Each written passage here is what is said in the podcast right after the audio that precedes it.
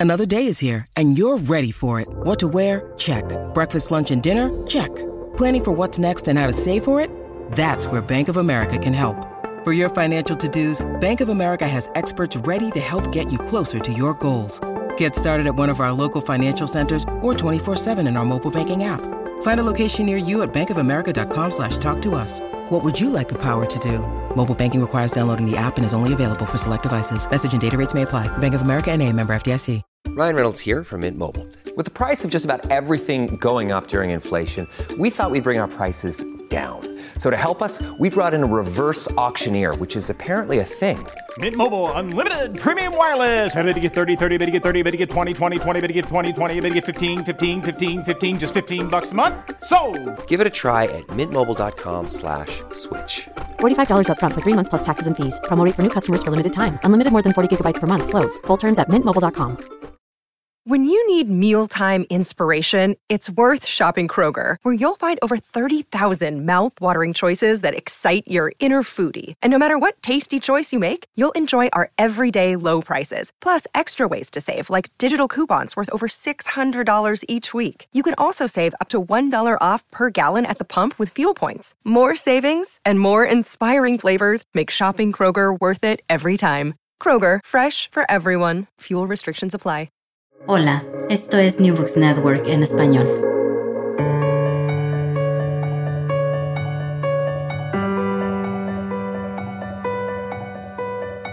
Todo comenzó ayer. Un podcast de la Asociación Española de Historia Económica. Hola, ¿qué tal? Soy Fernando Collantes de la Universidad de Oviedo y esto es Todo comenzó ayer, un programa para comprender nuestra economía y nuestra sociedad desde una perspectiva de largo plazo. Muchas gracias por acompañarnos en el arranque de esta nueva temporada, nuestra cuarta temporada, que abrimos dando la bienvenida a Francisco José Medina Albaladejo. ¿Qué tal, Francisco? Hola, muy bien, muchas gracias.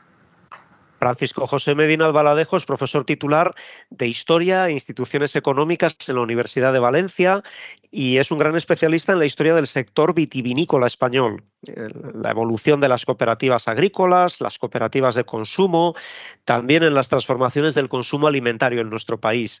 Se doctoró en Historia Económica por la Universidad Autónoma de Barcelona en el año 2011 con una tesis titulada Cooperativismo y sector vitivinícola en España durante la segunda mitad del siglo Y sus muchas publicaciones incluyen el artículo Acceso desigual a la alimentación durante la transición nutricional, escrito junto a Salvador Calatayud y publicado en 2020 en la Economic History Review. Hoy está con nosotros para charlar sobre el libro que ha coordinado con José Miguel Martínez Carrión y el ya mencionado Salvador Calatayud, eh, que se titula Desigualdad y transición nutricional en la historia económica, España en los siglos del XIX al XXI, que acaba de publicar en inglés la editorial Routledge y en el que Francisco y sus compañeros han reunido a casi 30 investigadores. Francisco, la primera pregunta es obligada. ¿Qué es la transición nutricional?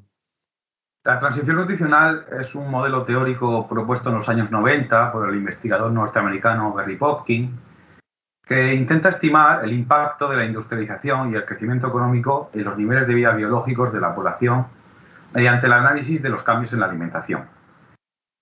Con todo este marco teórico de fondo, los historiadores han podido determinar las transformaciones en la estructura de la dieta producida en los, últimos dos siglos en Europa.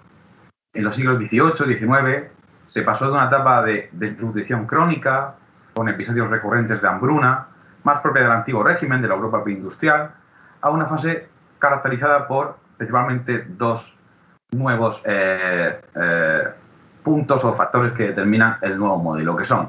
La re reducción del hambre y las mejoras generalizadas en términos nutricionales, con un aumento general de la ingesta calórica y proteica, y el paso de un consumo predominante de eh, productos de origen vegetal, especialmente cereales, en, en, la Europa preindustrial, a otro tipo de alimentos, especialmente los de origen animal. Hablamos de carne, leche, huevos, pescado fresco, etc.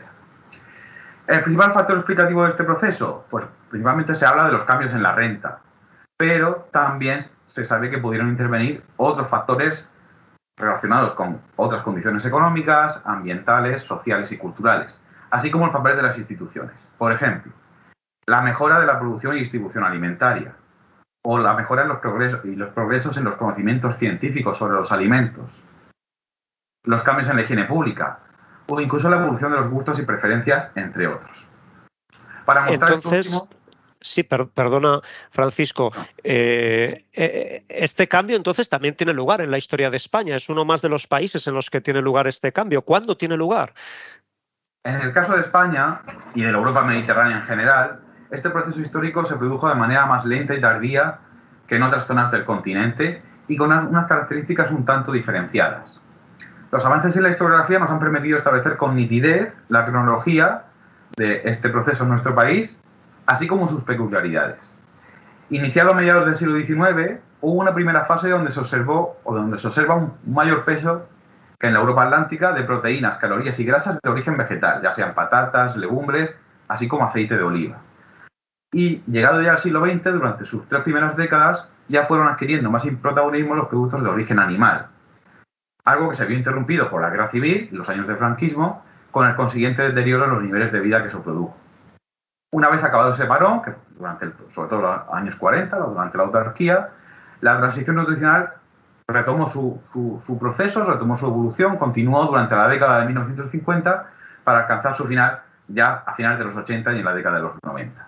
A partir de ese momento ya la dieta española se vuelve cada vez más occidentalizada, más parecida a la dieta global, sobre todo dentro del mundo desarrollado, y se acaba este, o se finaliza este proceso. Y todo este análisis mm, está basado en lo que ocurre con el español medio o el europeo medio.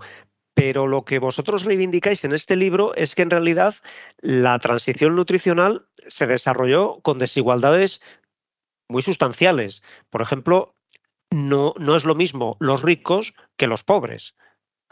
Sin duda, eh, la superación del hambre y la desnutrición y la difusión de estos nuevos alimentos de origen animal se produjeron de una manera desigual entre las diferentes categorías socioeconómicas. La transición nutricional no fue un proceso lineal que llegó a todos los estratos de, de la población al mismo tiempo. A principios del siglo XX existían déficits nutricionales generalizados que afectaban a casi toda la población española sobre todo en referencia a, las vitaminas, en el que debido a la, escasez, de consumo de frutas y verduras, hay, las fuentes muestran una importante escasez en, la, ingesta de vitaminas. Es verdad que hay algún problema metodológico con esto, porque es verdad que no podemos saber cuánto era el autoconsumo de este tipo de productos, que seguramente había, pero a pesar de ello, los problemas están bien localizados. Los colectivos de mayores ingresos a pesar de todo esto, disfrutaban de una dieta más abundante y variada, es obvio, con mayor presencia de productos de origen animal que se difundieron, mucho más temprano en estos grupos sociales. Además, estos colectivos dedicaban menos de la mitad de sus ingresos a los gastos en alimentación.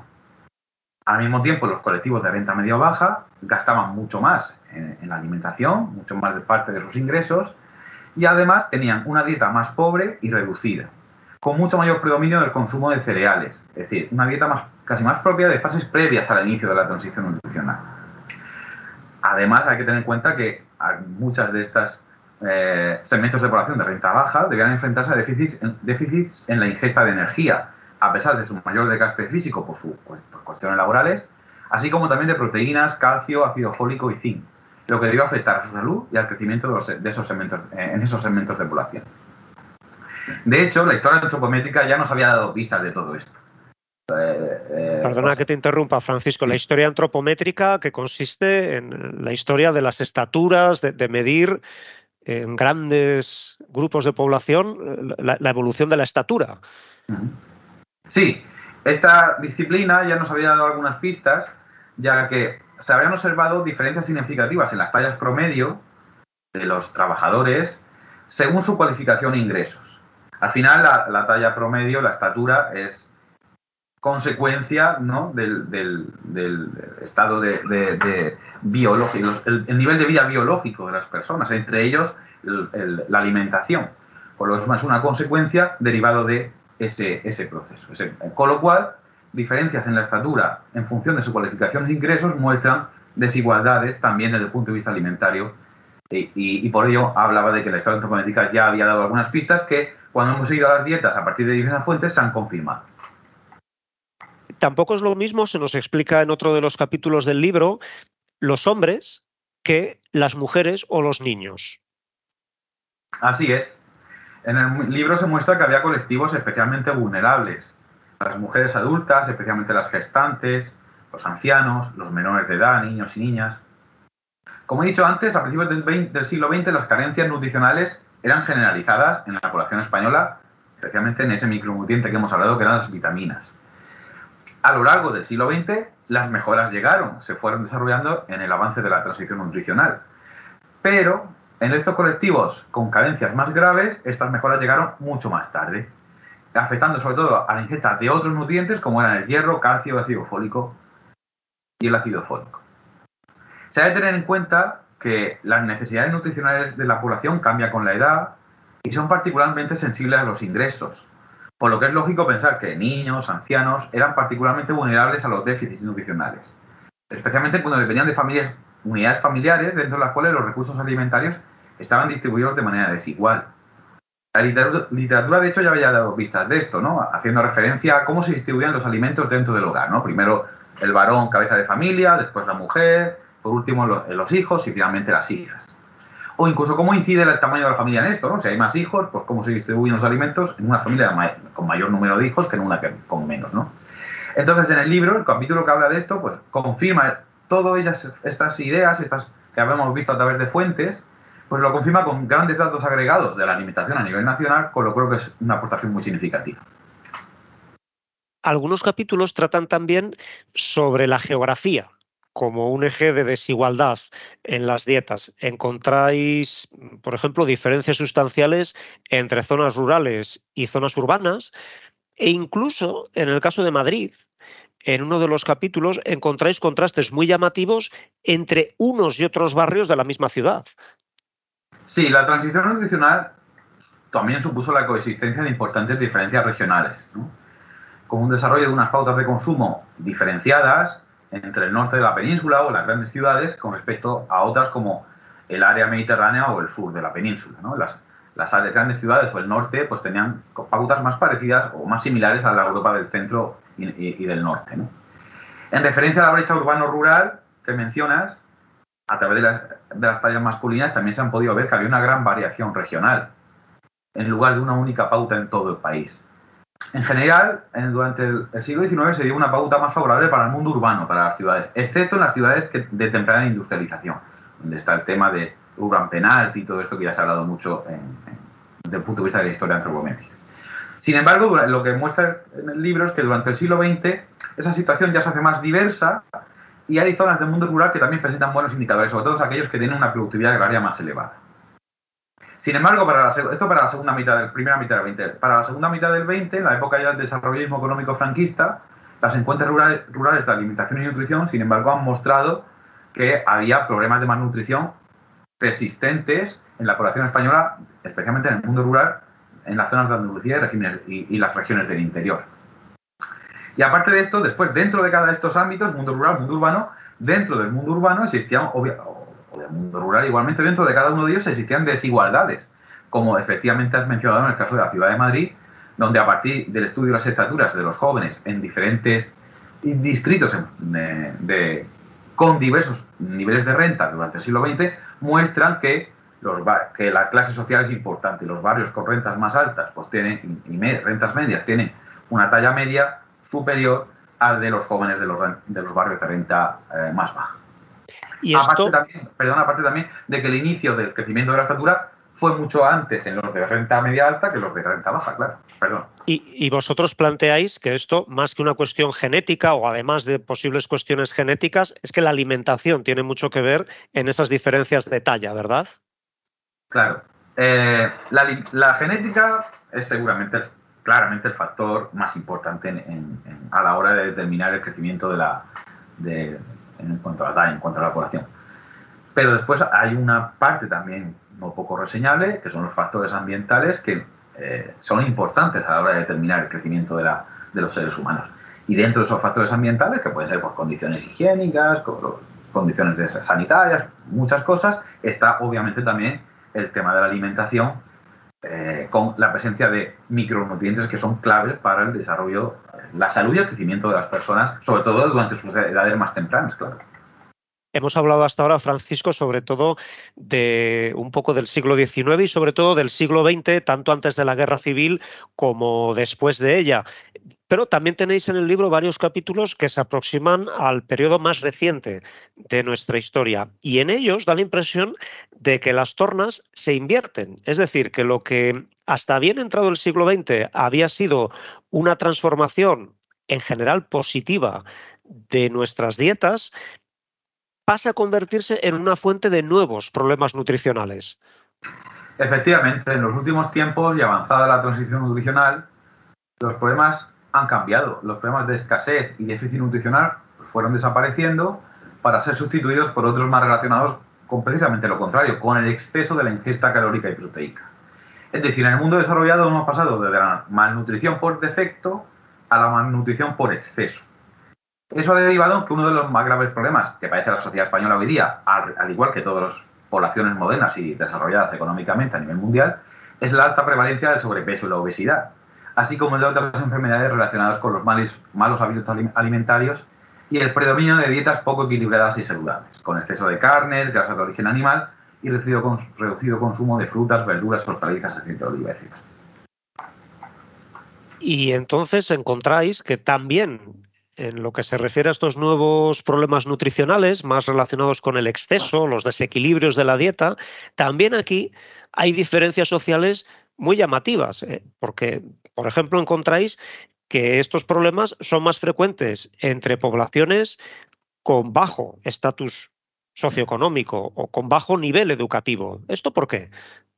Así es. Como bien se explica en el libro, en la década de 1970 el de productos fundamentales de la transición nutricional, la leche, la carne, etcétera, eran era todavía insuficiente entre las rentas bajas en España, mientras había alcanzado mayores estándares en las rentas más altas. Estas diferencias, que en los años 60 aún eran marcadas, desaparecen cuando llegan los años, la década de 1980, indicando que se ha iniciado el, el fin del proceso de transición nutricional. Los cambios nutricionales alcanzaban a todo el país y el proceso había completado. Sin embargo, en los años posteriores aparecieron nuevas desigualdades en el consumo después de la desaparición de las desigualdades tradicionales. Las nuevas desigualdades están mucho más relacionadas con un mayor consumo de las rentas altas de productos diferenciados de mayor calidad y precio, así como dietas más equilibradas, más saludables, con respecto a las rentas más bajas, marcando así las nuevas desigualdades en la alimentación. las rentas más altas comen de mayor calidad y más equilibrado, más saludable. Todo esto también se puede ver en la incidencia que ha tenido sobre el sobrepeso y la obesidad. Eh, un capítulo del libro incide directamente, como en este indicador, en qué efectos tiene esta alimentación a veces poco saludable, ¿no? Y cómo eso ha tenido un impacto muy desigual según la posición socioeconómica de las familias. Por lo tanto, nos dicen, hay una brecha por exceso de peso que se amplía y favorece, es favorable a los niveles socioeconómicos medio y alto, y es, tiene una mayor prevalencia de la obesidad y sobrepeso en los niveles o la eh, los segmentos de renta media y baja. ¿Qué tiene que ver ahí? ¿Qué factores intervienen? Está claro que las propias rentas, es evidente, y la educación, a nivel educativo, que ha tenido una gran influencia en esto, por lo cual, por ello, en el libro se recomienda implementar políticas de educación nutricional entre esa población más vulnerable para intentar atajar este tipo de problemas sanitarios. Eh, se habló mucho en su momento sobre el modo en el que la gran recesión que comenzó en 2007-2008 pudo movernos a cambiar nuestros hábitos alimentarios. Igual que ahora también en el otoño de, 2023 se habla de algo parecido en relación con la inflación, que, venimos padeciendo en los últimos tiempos y que está afectando muy especialmente a algunos alimentos. ¿Qué concluís en el libro acerca del impacto de la gran recesión eh, sobre nuestra dieta? Sí, en el capítulo dedicado a este tema se observa que, para ajustar los recursos económicos a la cesta de la compra durante la gran recesión, la población cambió, cambió eh, su alimentación, pero no tanto en modificaciones de la estructura de la dieta, sino en, la frecuencia en el consumo de alimentos. Los cambios vinieron más desde con qué frecuencia se consumían ciertos alimentos, ciertos alimentos de mayor precio que se redujeron la frecuencia de su consumo. Esto por un lado nos muestra que la solidez y la persistencia del modelo alimentario español actual. Hay una cultura alimentaria homogénea y compartida por la mayor parte de la población que no se modificó en los tiempos de la crisis. Sin embargo, obviamente las desigualdades han seguido estando presentes en, este proceso. La clase socioeconómica establece diferencias en la frecuencia de consumo, que es lo que hemos dicho que es lo que se alteró durante la Gran Recesión. Hoy día, al igual que la educación, el género, la edad y otros tantos factores. Durante la crisis, efectivamente fue así. No desaparecieron algunos productos de, la cesta de los españoles, sino que se redujo su frecuencia de esos productos que antes ya se consumían y que ahora se consumen menos.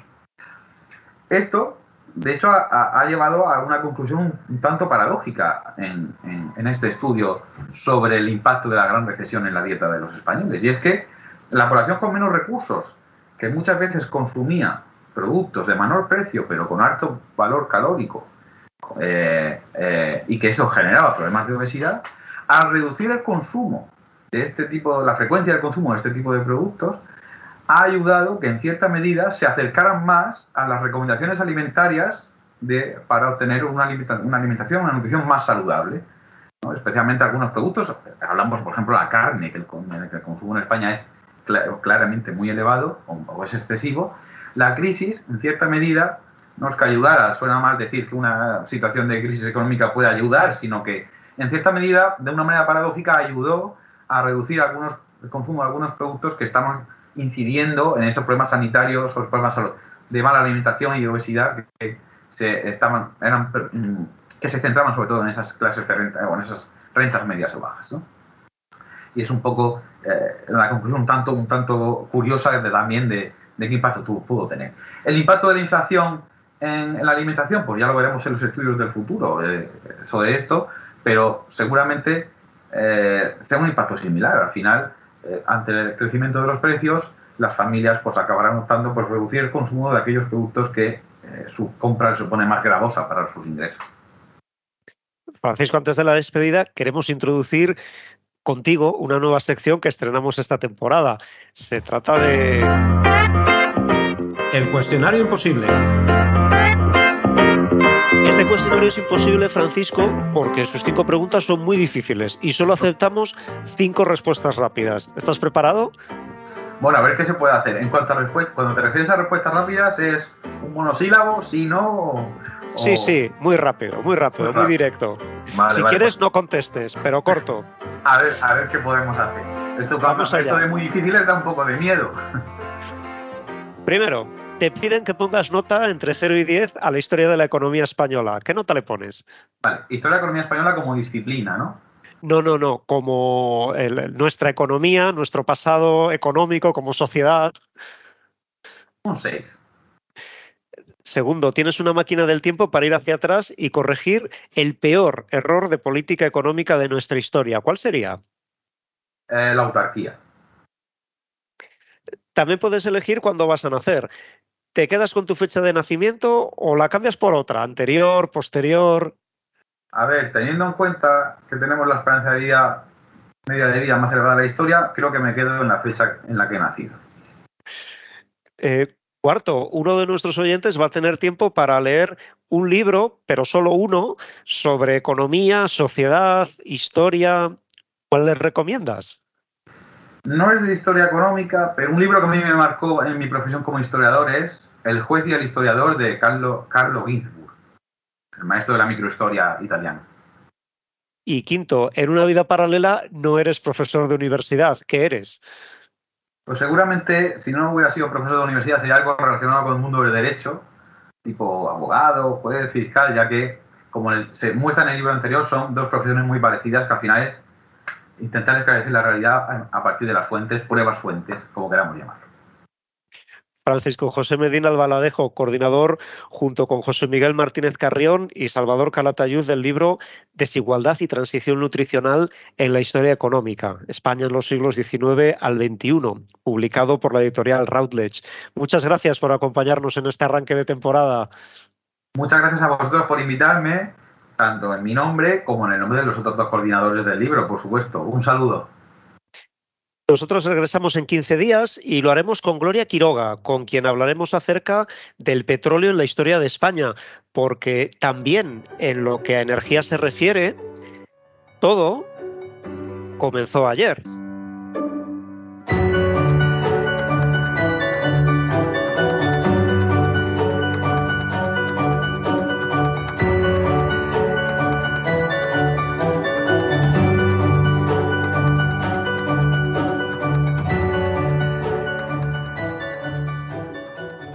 Gracias por escuchar New Books Network en español.